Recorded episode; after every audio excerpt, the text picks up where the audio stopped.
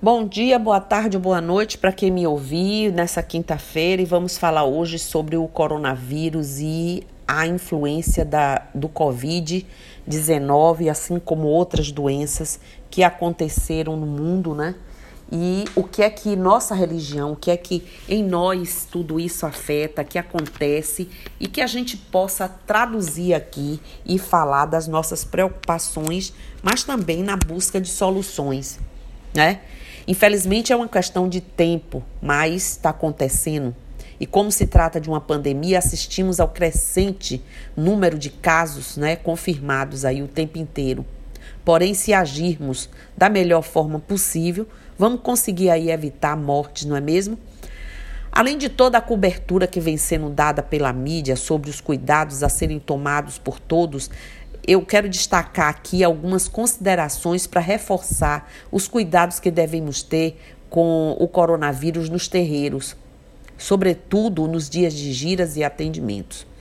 Visto que a gente já tem aí, né, temos que nos conscientizar para o nosso retorno quanto aos atendimentos presenciais após meses fechados para o grande público frequentador, respeitando aí o isolamento social por conta da doença. Estamos sempre voltados, gente, aos, é, é, para os conhecimentos religiosos e a administração nos terreiros. E isso é muito bom e importante. Afinal, sem uma boa administração e sem uma base filosófica né, sólida, nenhuma instituição religiosa vai cumprir o seu papel fazendo caridade e ajudar as pessoas.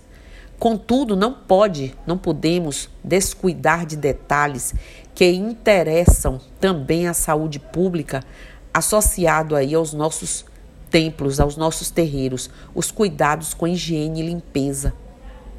O coronavírus chegou na China no final do ano passado e apavorou a comunidade global com milhões de casos né, confirmados na China, tendo, tendo muitas mortes pela doença e se espalhou aí pelo mundo. No Brasil, o panorama é crítico, ainda é muito crítico. Mas o coronavírus, tratado por nós, não é o único vilão da história por aqui. Temos casos reais de problemas de saúde pública no Brasil, como dengue, chikungunya, é, zika vírus, febre amarela, sífilis, gripe, sarampos, né? São ameaças reais. Epidemias fazem parte de um, uma triste realidade nossa aqui no Brasil, sempre presente em diversos momentos aí da história. Estima-se que é, é, é, por exemplo, a peste bubônica, também chamada de peste negra por conta das manchas né, que deixam no corpo, tenha devastado aí um terço da população da Europa no século XIV. Então, a gente vem vivenciando muito dessas coisas, não da forma como agora. Essa foi a mais terrível, não foi a única, mas a mais terrível.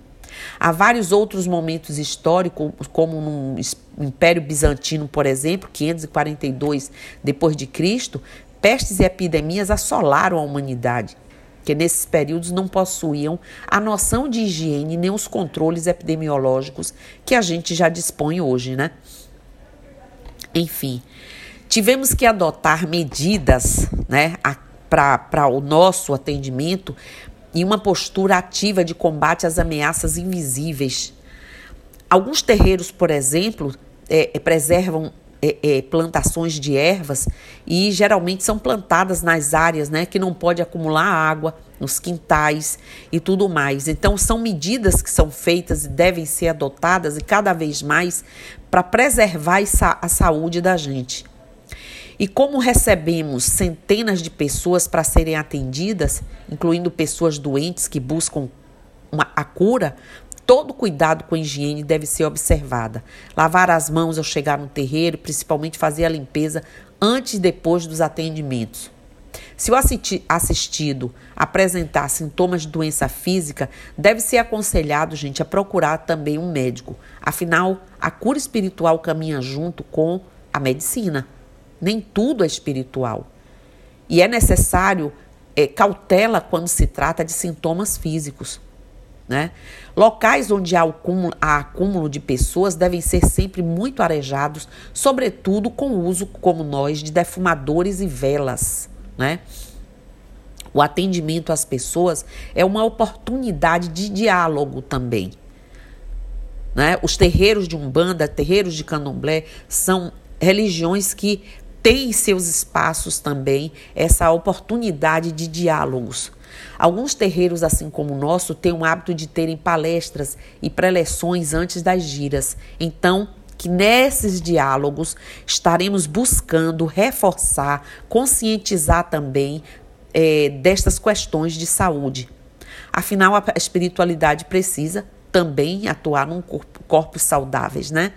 O compartilhamento de copos não pode acontecer e cada um estimular, cada um trazer o seu próprio copo, diminuindo inclusive o consumo absurdo de descartáveis, o que a natureza com certeza vai agradecer muito sabonetes líquidos nos banheiros, né? Tornou-se obrigatório, assim como álcool gel, disponível na entrada dos terreiros para higienização das mãos. Para ajudar na divulgação aí dessas práticas, nós vamos deixar disponível nos grupos de WhatsApp Facebook, Instagram, tudo isso para que esse coletivo já volte, quando voltar, com toda essa consciência. Se algum médium, por exemplo, tiver gripado ou até mesmo com qualquer sintoma de doença infecto-contagiosa, deve comunicar aqui comigo e nos parece muito prudente abster-se de atendimentos nesses dias, né? Afastado mesmo. Em tempos de tantos vírus, até mesmo o pedir a bênção né, tem que ser feito, como eu já ensinei, as pessoas fazendo o gesto, a menção e eu respondendo a, a bênção, porque para evitar contaminações, não é isso? Assim que a situação estiver normalizada, a gente volta a velhos hábitos ainda assim com todos os cuidados. Em tempos de crises, atitudes adequadas e inteligentes, gente, são também atitudes espiritualizadas. Pois são, antes de tudo, pensar no próximo e preocupar-se com a sociedade que nós convivemos e agrupamos. Não é isso? E que o coronavírus, assim como qualquer outra doença nos terreiros, sejam apenas preventivos, né? sem casos aí que venham trazer é, é, confirmação. Todos os cuidados são necessários. Desde março encerramos o atendimento coletivo, ficando as atividades online que desenvolvemos até a presente data e não sabemos até quando vai continuar. E sem sabermos, né? Mas em se tratando de um templo socorrista, não há como deixar de atender algumas situações graves, nem deixar de cuidar da corrente do terreiro, porque somos a base para muita gente, de muitos trabalhos, principalmente justamente nesse momento. Agora, gente, essa epidemia vai passar, mas não vai ser a última. Muitos morreram e morrerão ainda. E os que ficaram, os que ficarão, bebam dessa oportunidade de refletir sobre tudo isso que está acontecendo, né? Ninguém, ninguém poderá dizer que é autossuficiente. Estamos vivendo hoje, em ordem planetária, um momento de crise muito forte. A presença irradiadora do coronavírus desestruturou todos os mundos socialmente constituídos, construídos. O ser humano precisa de um mundo socialmente ordenado. O que ocorre nos últimos meses, em âmbito mundial, é uma desestruturação total. O universo simbólico vem balançando como um furacão, levando grupos inteiros a experiências da anomia, que é um conceito que se refere ao estado social de ausência de regras e normas, onde os indivíduos consideram um controle social que rege determinada sociedade, desconsideram. Assim, as ditas sociedades anômicas são consideradas anar é, anarquistas, né? Pois as pessoas deixam de ser as referências sociais é, é, e morais e foram, que foram estabelecidas em ordem comum. O medo, gente, volta a tomar conta da sociedade, desequilibrando todos os mecanismos de engenharia social voltados para manter o mundo significativamente em pé. As estruturas de possibilidade se veem abaladas por um caos até. A constante possibilidade do terror torna-se atual sempre que as legitimações que obscurecem essa precariedade são ameaçadas em entrarem em colapso. Em momentos de forte crise, como a que estamos vivendo agora, fica muito mais difícil o exercício de canais legitimadores do campo da plausibilidade do sentido. Uma vez que ficam fragilizadas as práticas normais destinadas a silenciar dúvidas e prevenir lapsos de convicção. convicção. Com a entrada impetuosa do coronavírus no cenário mundial, reapareceu aí é, com energia inusitada o medo que ronda os países, as cidades, as casas, todo mundo. Como todos nós sabemos, essa não é a primeira nem será a última pandemia de, é, vivida em nosso tempo. Em 1918 tivemos, teve a gripe espanhola, que contaminou 500 milhões de pessoas e ceifou de 17 a 50 milhões de vítimas. Em 57, 1957, foi a vez da gripe asiática, com outros milhões de mortes. Em seguida, outras tantas epidemias quebraram o ritmo cotidiano da vida das pessoas, como a gripe de Hong Kong em 68, a gripe suína, se eu não me engano, em 2009, a SARS em 2013, HIV que veio aí em 81, né? Trazendo tudo aquilo, Ebola em 2013, a Zika em 2015, não é fácil, não. Tempos atrás, outras epidemias que acometeram a humanidade geraram muito pânico, como a peste entre os séculos, acho que 14 e 17. Mas outros contágios estiveram presentes. A tifo, por exemplo, nos exércitos né, das guerras aí por aí afora. A varíola, a gripe pulmonar, a disenteria, até isso, né?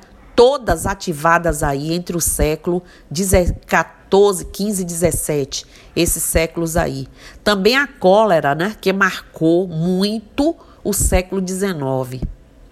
Enfim, muitos historiadores falam do medo das epidemias que marcaram períodos importantes de nossa história. E quando a população vem dizimada por epidemias, as consequências sociais e psicológicas são imensas, com repercussões vivas no campo cultural, espiritual, religioso. O nós tratamos das pessoas com as questões sociais, psicológicas e as doenças que elas têm. Não é isso? Então interfere em tudo.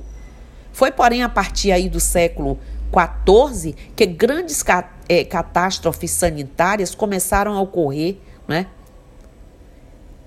é, é, elas, por exemplo, o caso da peste negra, que era transmitida essencialmente pelos parasitas, como pulgas e ratos, era uma doença exótica contra a qual os organismos dos europeus, eles não estavam, não tinham essa a defesa para isso. Ela vinha da Ásia na rota da seda, né, o comércio de seda, que foi devastadora. Esses são os efeitos do progresso e do crescimento que vem aí trazendo e embolando situações de países a países, né? Hoje vamos nos dando conta cada vez mais, com cada vez mais clareza, sobre o traço da Terra como Gaia. Mas a Gaia intrusa que provoca mal-estar. E não é assim. Gaia como chamado a resistência ao antropoceno, antrop, antropoceno, quase não sai. Na verdade, gente. O inimigo não é a terra, somos nós, os humanos. Dizem muitos autores que já podemos ter saído da zona de segurança em pelo menos três processos: a taxa da perda da biodiversidade, que é seríssimo, a interferência humana no ciclo do nitrogênio, né? E as mudanças climáticas que a gente está vendo aí, estando perto de outros limites relacionados ao uso da água doce, da mudança no uso da terra e a, a acidificação dos oceanos.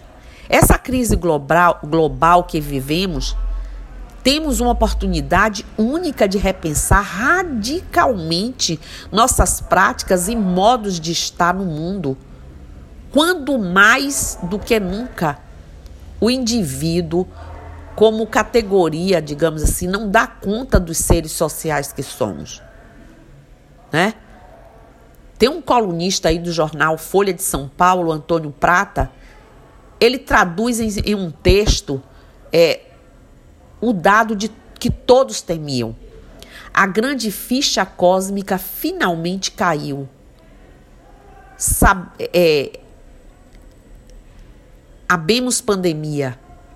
Com o novo vírus, o panorama se transforma. As universidades se fecham, os restaurantes esvaziam, os grandes shoppings mudam drasticamente seu ritmo, os controles sobre circulação de pessoas apertam, o corre-corre, o passo difícil do recolhimento dos indivíduos, os antissépticos, né? Do, do lar. Na nova conjuntura, as redes sociais ganham importância singular. São 7 bilhões e 700 milhões de pessoas se comunicando em redes sociais 24 horas por dia, diz ele. Talvez o mais difícil tenha sido mesmo as primeiras semanas de confinamento, sobretudo para aqueles que não estão acostumados né, à experiência de retirada do mundo social. Em seguida, a gente pode até é, ocorrer positivamente como ele alerta, a emergência de hábitos antigos e salutares do século passado, já esquecido, como as conversas em família, a leitura de livros, a prática de jogos caseiros.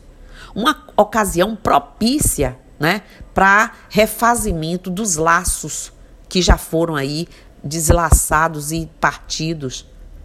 O que a gente assiste hoje em muitos países é o que um antropólogo, Bruno Latour, definiu como o sentimento de perder o mundo. Eu achei isso interessante, essa fala dele.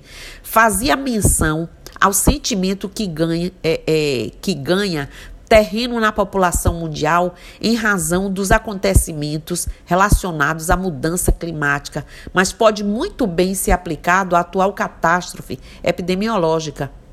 Antes, a angústia que a natureza nos causava vinha do fato de que éramos pequenos demais e a natureza era imensa. Agora temos o mesmo tamanho, né? influímos em é, é, como a Terra se comporta.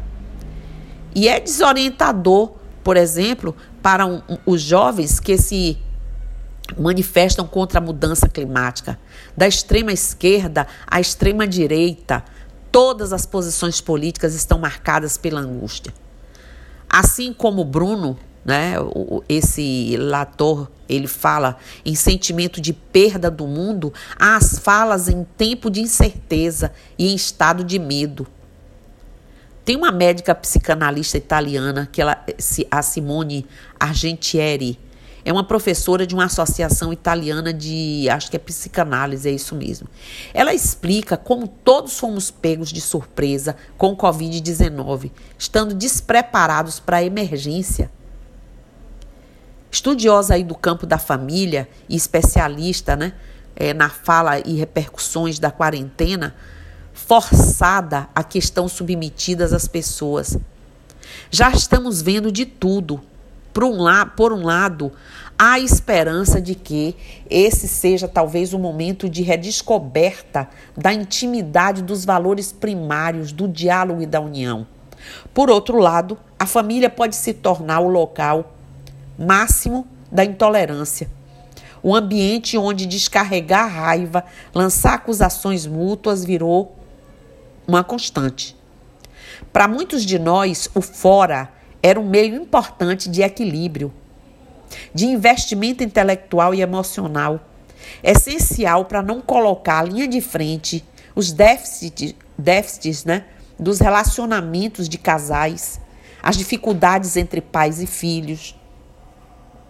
Faltará também aquela zona intermediária que são os relacionamentos com os amigos.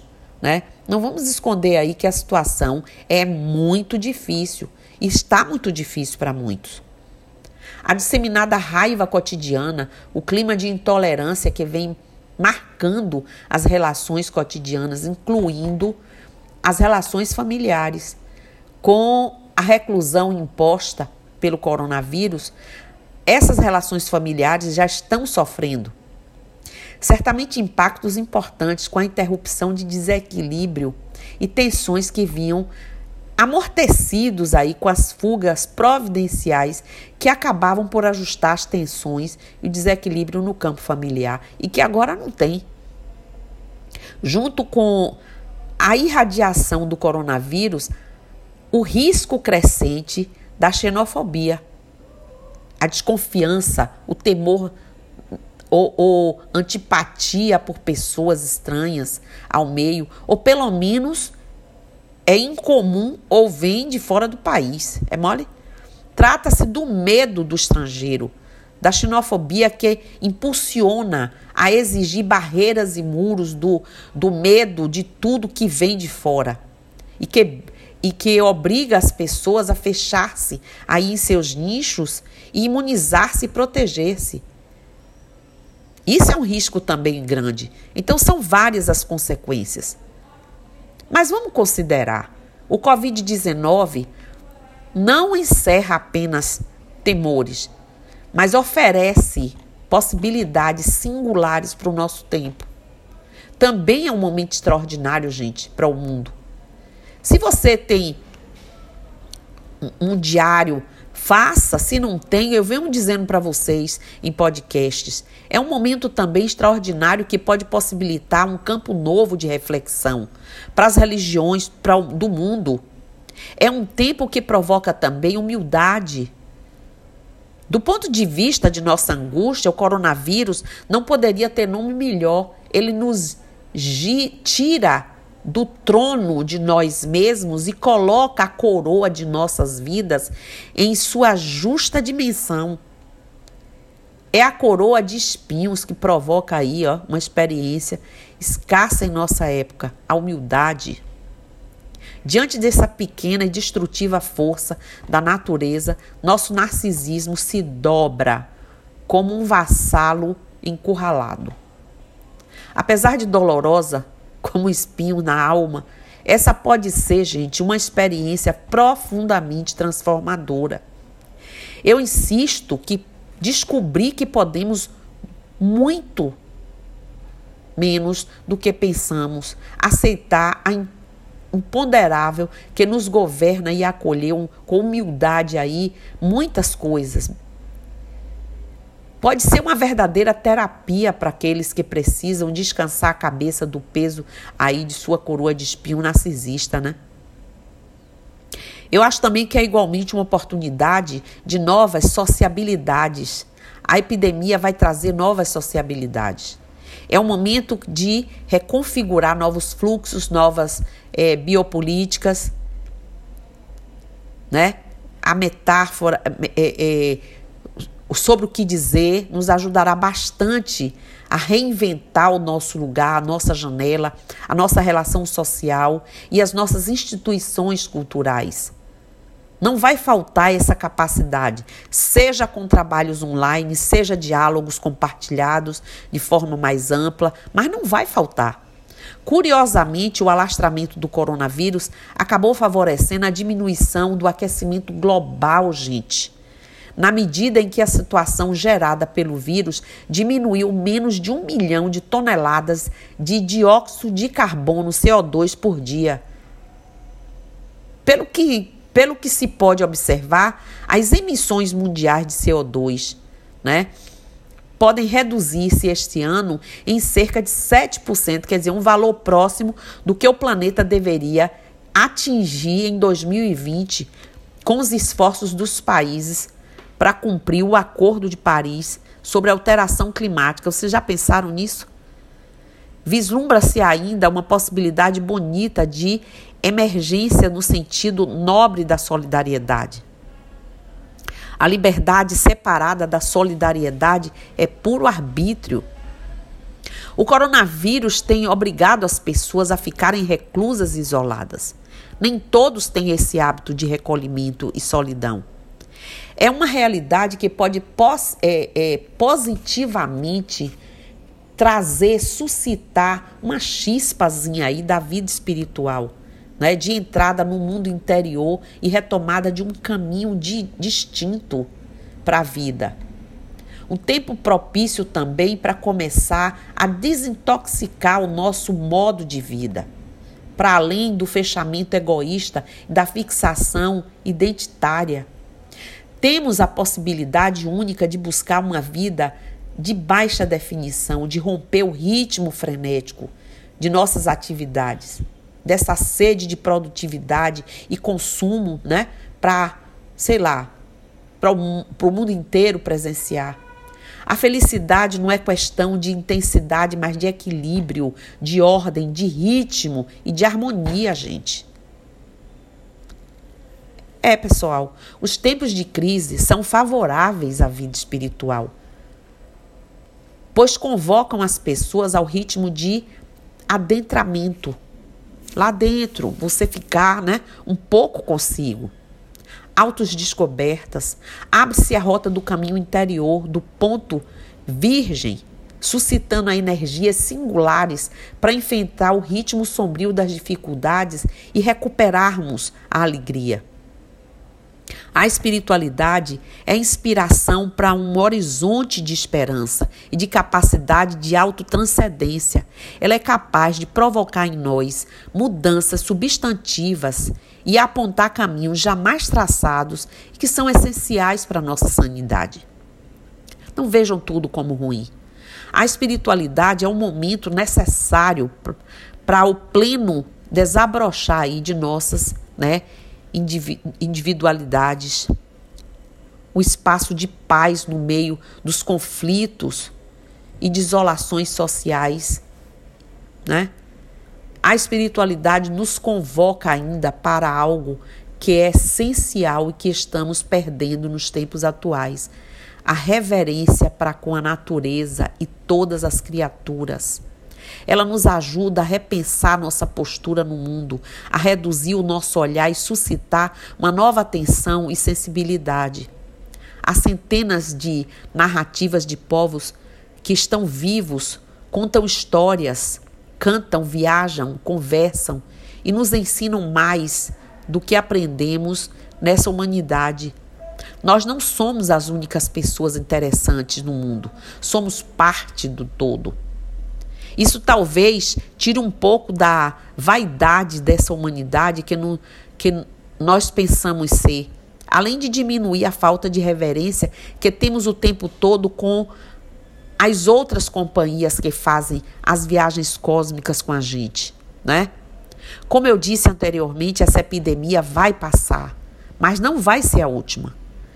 Muitos estão morrendo, não tenha dúvida. E os que ficaram ou que ficarão, bebam dessa oportunidade de refletir sobre essa impermanência, né? E a não substancialidade do ser humano.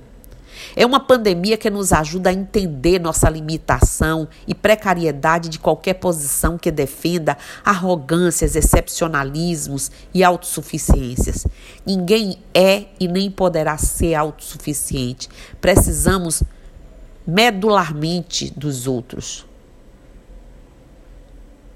E aqueles que são belos, quem os deteria? A aparência transita sem descanso, né? No rosto e se dissipa. Vamos fazer desse momento, dessa pandemia, um orvalho de uma manhã que a gente acorda com vontade de alimentar a alma e flutuar e não desaparecer, mas aparecer, crescer, sentindo, vendo o outro, percebendo o outro. Porque no estágio de vaidade, no estágio de decomposição, digamos assim, que a humanidade estava transitando e que muitos ainda não aquilataram a importância de mudanças, eu não sei onde nós realmente iríamos chegar. Então, hoje era o que eu queria pincelar, o que eu queria falar, queria deixar registrado aqui, porque esses registros, essas pinceladas vão ficar registradas e eu queria que um dia a gente ouvisse isso e a gente analisasse muito sobre isso. Bom dia, Bukuyu no Zambi, que o Lorum abençoe a todos vocês e eu estou aqui.